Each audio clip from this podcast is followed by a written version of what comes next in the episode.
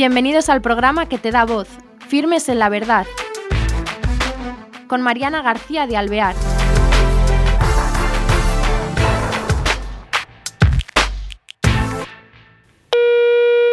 Hola, queridos oyentes y espectadores de Firmes en la Verdad.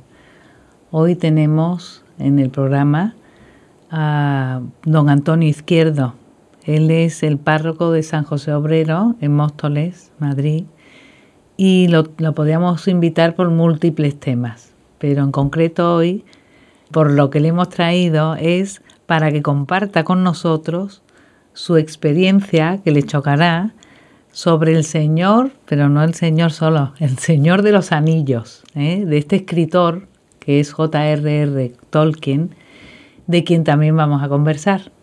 Y sin más preámbulo, les presento. Don Antonio, ¿qué tal está? Buenas tardes. Muy bien, buenas tardes, encantado. Pues como ya ha visto en la presentación, le traemos invitado para que nos hable de esta manera de evangelizar con el Señor de los Anillos, pero lo primero queremos que nos eh, cuente, por si acaso alguien no conoce a Tolkien y su literatura, que nos hable del autor de Tolkien. Bueno, John Ronald Rowell Tolkien, que es el nombre completo que tiene, aunque normalmente se suele decir así, J.R.R. Tolkien, es un laico que nació en Sudáfrica, podríamos decir que por accidente, porque estaba allí por razones de trabajo su padre y en realidad él es un inglés de pura cepa. De hecho, pues cuando solamente tenía dos años, tres años, partió con su madre a Inglaterra, de donde ya casi no saldrá porque su padre fallecerá y se quedará viviendo con su madre y con su hermano Hilary allí en el centro de las Midlands inglesas. Tolkien es un autor que ha revolucionado la literatura fantástica y que probablemente se ha convertido en uno de los grandes autores de toda la historia de la literatura. Sin duda de la inglesa, yo creo que de la literatura universal forma parte de ese grupo que es conocido como Inklings, un grupo de amigos, escritores ingleses que realmente influyeron y marcaron un antes y un después en la literatura fantástica. Bueno, claro, es curioso eso, el descubrimiento de lo que es la literatura fantástica en aquella época, es rompedor, ¿no? Así es. Aporte muy innovador. Y en la obra de Tolkien se refleja su fe como católico, ¿Es una persona que de verdad vive su fe hasta tal punto que se refleja en lo que escribe? Bueno, yo he de confesar que a mí lo que me gusta de Tolkien es Jesucristo. Pero es que decir eso es decir que te gusta Tolkien muchísimo, porque Tolkien es una persona atravesada por el cristianismo y no por el cristianismo en general, sino por el cristianismo católico. Él era profesor de literatura inglesa y era un enamorado de la filología inglesa, de las lenguas en general y particularmente de la lengua inglesa. ¿no?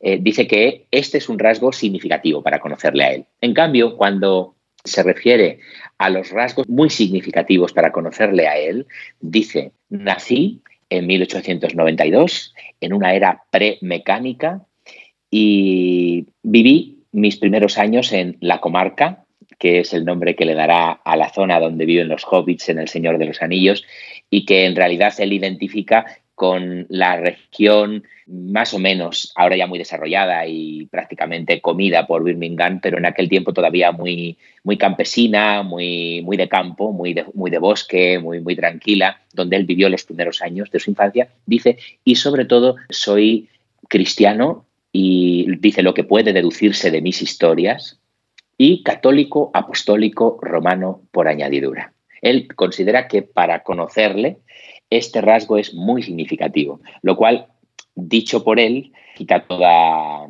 sospecha de que estemos forzando ninguna interpretación en sus escritos hacia nuestro interés, ¿verdad? A mí me impresionó cuando me encontré con las películas, yo soy lo que en este mundo se llama un converso, porque yo siempre desprecié la literatura fantástica de Tolkien por ignorante. Pensaba que había cosas mucho más serias que leer y entonces nunca leí sus libros hasta que ya siendo sacerdote, en el año 2001, empiezan eh, las películas a, a atraer la atención de todo el mundo y yo acompañando a jóvenes de mi parroquia, conocí la primera de las películas, La Comunidad del Anillo. A partir de entonces quedé fascinado por lo que vi en la gran pantalla y dije, si esto es el cine, ¿qué serán sus libros? Y empecé a leerle. Y en esa mm, lectura inducida por la película, encuentras que hay em, em, mucha diferencia, es decir, eh, mucho más nivel a la hora de la obra escrita, mucho más riqueza, o te lo imaginas distinto. ¿Qué diferencia entre el libro? ¿Está conseguido la película?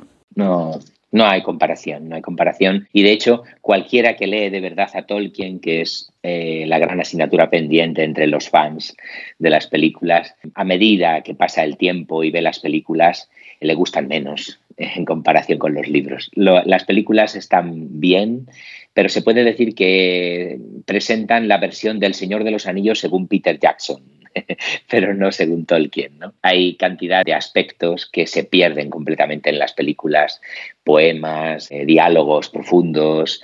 La película inevitablemente da prioridad a otras cosas mucho más televisivas o capaces de captar la atención de un espectador normal, ¿no? como las escenas de guerra o de acción en general pero El Señor de los Anillos no es un libro de acción, es un libro profundo en el que hay que disfrutar eh, muchísimo de las descripciones que hace, de los paisajes, de las personas y los poemas que incluye, que por supuesto casi nunca aparecen en las películas. O sea que se podría decir casi que tiene su literatura, el, libro del Señor de los Anillos, algo espiritual, desde luego literario sí, porque con esos poemas, pero hablas de una profundidad, ¿se toca la parte espiritual? Sin duda, sin duda. Tolkien está marcado por el catolicismo de su madre desde su infancia. Él nace, como es natural, en una familia inglesa y por tanto anglicana. Pero al quedarse huérfano de padre, como he dicho, a los cuatro años, y ya estar en Inglaterra, ya no regresar a Sudáfrica, la, la, madre empieza en su precariedad económica a trabar contacto con un ambiente católico, que es el del oratorio de San Felipe Neri, que ha sido instaurado en Inglaterra por John Henry Newman. Y eso hace que en un momento determinado, no tardando mucho, la madre, Mabel, se convierta al catolicismo o pase a la Iglesia Católica. En ese momento toda su familia la abandona, toda su familia anglicana de profundas raíces inglesas y por tanto anglicanas con una hostilidad hacia Roma, hacia lo católico, la deja sola, una pobre viuda, sin recursos, sin la ayuda de la familia, pues Tolkien la considerará una auténtica mártir de la fe.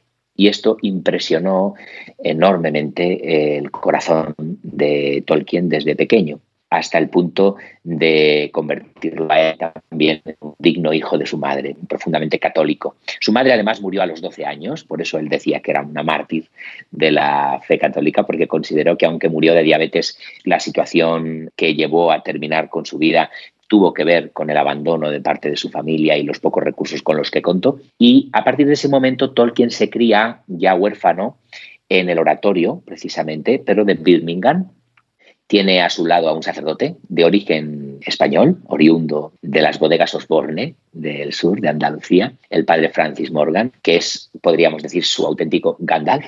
Y a partir de ese momento, pues Tolkien crece como persona siempre en un ambiente profundamente católico y todo lo que hace, todo lo que escribe, todo lo que habla está atravesado, está absolutamente atravesado por la fe católica que él vive. ¿no? no es que él en El Señor de los Anillos pretenda hacer una obra espiritual, es algo más profundo que eso. Yo creo que un autor escribe obras espirituales sobre todo cuando no lo pretende o cuando independientemente de si lo pretende o no, él está tan atravesado por el Espíritu Santo o por la fe católica que todo lo que hace, todo lo que toca, todo lo que dice sabe a Jesucristo y deja entrever una antropología, una cosmovisión, eh, es decir, una visión del hombre, una visión del mundo que viene de la revelación y de la tradición de la Iglesia. O sea que, desde luego, por eso, vamos, por las palabras que está diciendo, que le iba a preguntar también, a través de la película se ve algo bélico,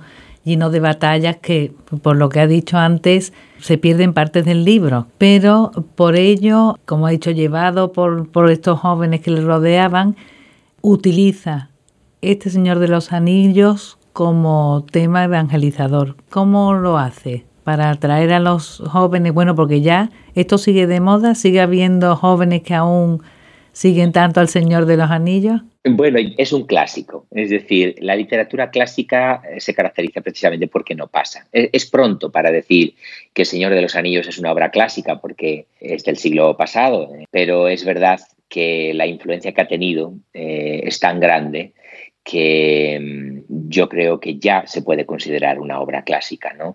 De hecho, El Señor de los Anillos se evidenció como el libro del siglo XX en una encuesta que se hizo en Inglaterra en 1997 y que no gustó nada eh, el resultado a los críticos, pero apareció como el libro más influyente del siglo XX después de la Biblia.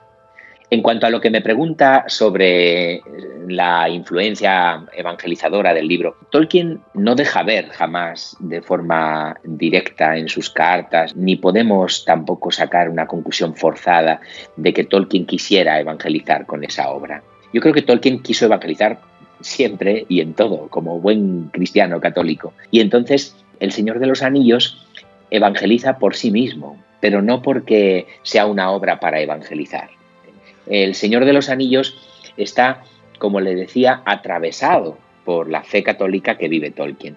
En realidad él, cuando habla del Señor de los Anillos, dice que ha expuesto su corazón para que se le dispare. Llega a decir que el Señor de los Anillos está escrito con la sangre de su propia vida, de su propia historia, ¿no? Y, y, claro, es que su historia es cristiana y católica. El libro del Señor de los Anillos o la obra del Señor de los Anillos, que tiene además un enorme prólogo en el Silmarillion. Él siempre quiso publicarlo junto al Señor de los Anillos, pero no llegó ni siquiera a publicarlo en vida. Fue póstumo ya eh, su hijo el que lo publicó. Eh, pues todo lo que es la mitología de Tolkien, la obra de Tolkien, dice él, trata sobre la muerte y la inmortalidad. Y cuando uno está eh, disfrutando de sus líneas y leyéndolo, lo que se encuentra es con un libro que sobre todo habla de esperanza. Los albores de la obra de Tolkien aparecen en, lo más oscuro de la Guerra Primera Mundial. La Primera Guerra Mundial en las trincheras donde él tuvo que combatir, fue llamado a filas y donde perdió prácticamente a todos sus amigos.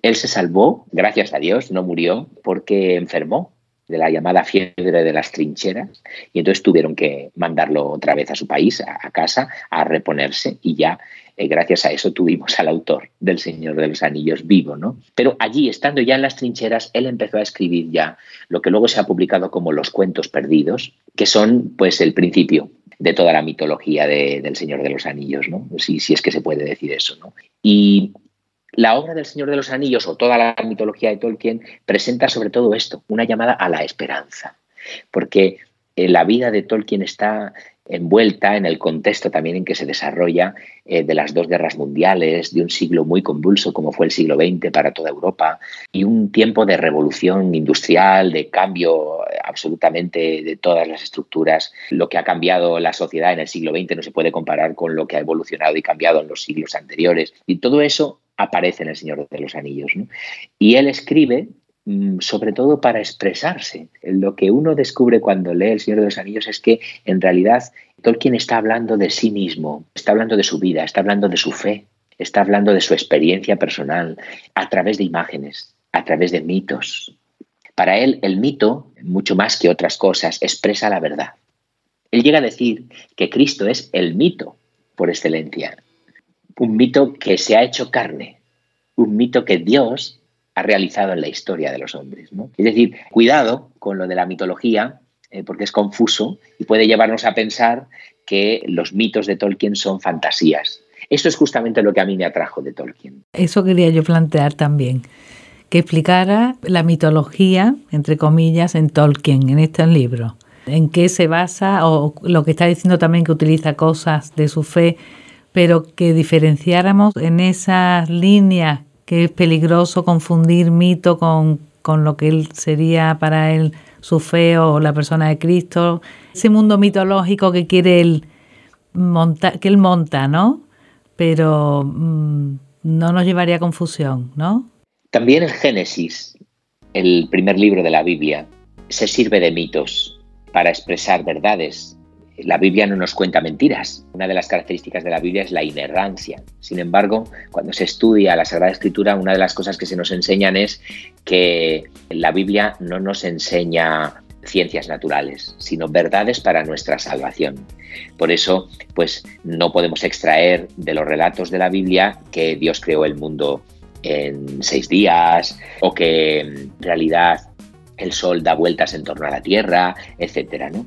Así como Dios nos ha contado cosas sirviéndose de mitos, también la obra de Tolkien expresa verdades que solamente a través de mitos se pueden expresar. Es como si, vamos a suponer que un, hombre está enamorado de una mujer y para decirle que sus ojos son preciosos le dice, tus ojos son perlas lo que le está expresando al decirle eso es mucho más verdadero y mucho más profundo y se acerca más a la realidad de lo que quiere decirle que si le dijera tus ojos son preciosos. Pero no le está diciendo que tiene dos perlas metidas ahí en, en los ojos, porque entonces le estaría diciendo que es una cegata, ¿verdad? Pues eso hay que entenderlo también de los mitos en Tolkien, ¿no? Para Tolkien los mitos expresan la verdad mucho mejor que otras formas de expresión. Y, de hecho, así como la Iglesia habla y los padres de la Iglesia hablan de las semillas del verbo en tantas expresiones humanas, incluso en la misma mitología, ¿no? que de alguna forma preparan el corazón para el Evangelio, aunque todavía no sean el Evangelio, pues también hay muchas imágenes eh, en Tolkien que hablan de la fe y que hablan de la fe y de la revelación pues de una forma realmente luminosa. A mí esto es lo que más me ha fascinado de Tolkien, que Tolkien es capaz de expresar con imágenes impresionantes, fantásticas, en el mejor sentido de esa palabra, experiencias de mi vida, experiencias o misterios de mi fe y me encuentro haciéndome amigo de un hombre que en circunstancias históricas diversas ha vivido lo mismo que yo, ha creído lo mismo que yo, ha celebrado la misma fe que yo y además esto me permite entablar un diálogo con personas que a lo mejor no están tan cerca de la fe, pero sí de Tolkien, creándose así lo que yo, siguiendo a Benedicto XVI, llamo un rincón del atrio de los gentiles, un lugar donde encontrarnos con personas que están fascinadas por Tolkien, pero no saben que lo que les fascina de Tolkien tiene mucho que ver con la fe que no conocen o con la fe que conocen a medias. Claro, porque se puede decir que los seguidores, a lo mejor el Señor de los Anillos, todos estos que se disfrazan, que van, que a lo mejor no trascienden, o sea, no llegan a la profundidad que ha dicho ahora mismo, es decir, no se dan cuenta ni saben que lo que en el fondo les llena o valoran es los valores cristianos, claro, y la fe, sin saberlo. Es verdad. Sí, pero no importa, porque se lo comen. es decir, entran en comunión con Jesucristo sin saberlo. Y no importa que no lo sepan, porque ya están siendo salados en el sentido de que somos la sal de la tierra. El Señor de los Anillos es un buen ejemplo de cómo un católico sala allí donde está, da luz allí donde se encuentra. Nosotros, y hablo en plural, porque esta no fue una idea originalmente mía, pero yo pues soy el mago, el Istar, como se dice en el mundo mitológico de Tolkien, que acompaña a alguno de estos grupos que llamamos de Nardili, los amigos de la llama. Son grupos en los que nos une la amistad con Tolkien, va sucediendo la amistad entre nosotros, nos reunimos para comer o cenar, compartir textos de Tolkien y nuestra propia experiencia a la luz de esos textos es precioso. La profundidad a la que a veces llegamos eh, escuchando a Tolkien, compartiendo nuestra vida, es realmente deliciosa. Y no queda nada, dos minutos. Pero me suena raro decir compartimos, bueno, compartir los textos como si fuera una tertulia literaria, ¿no? Sí, por ejemplo, estamos en Navidad, por ejemplo, o estamos en Pascua y elegimos como tema la Navidad. Entonces cada uno escoge un texto de Tolkien, no necesariamente del Señor de los Anillos, porque escribió también otras obras y algunas pues publicadas por él mismo, muy poquitas, y otras pues que se han ido conociendo después, ¿no? Entonces cada uno escoge un texto de Tolkien y lo lee delante de todos en la sobremesa, diciendo por qué lo ha escogido en relación con la Navidad y qué tiene que ver con su vida. Es realmente delicioso. Puede ser con la Navidad o puede ser un tema escogido como la humildad, o la inmortalidad, o la muerte, o la amistad. Sí, temas muy profundos, sí, sí, sí, pues qué bonito. Y don Antonio, entonces, eh, ¿se puede decir que esto empezó cuándo? O sea, esta, esta evangelización a través de Tolkien, y si sigue y dónde lo hacen, por si alguien que nos esté viendo pues se sienta interpelado y diga, oye, pues me interesa profundizar porque aparte de literatura, pues veo que tiene que ver conmigo. Bueno, esto empezamos a hacerlo hace dos años ya largos y realmente no recuerdo el día en que empezamos y en realidad nos juntamos personas que entre nosotros casi no nos conocíamos. Había una persona que nos conocía a todos y que me pidió que yo fuera el mago, el sacerdote del grupo y ese es el grupo matriz de, de los Nardili.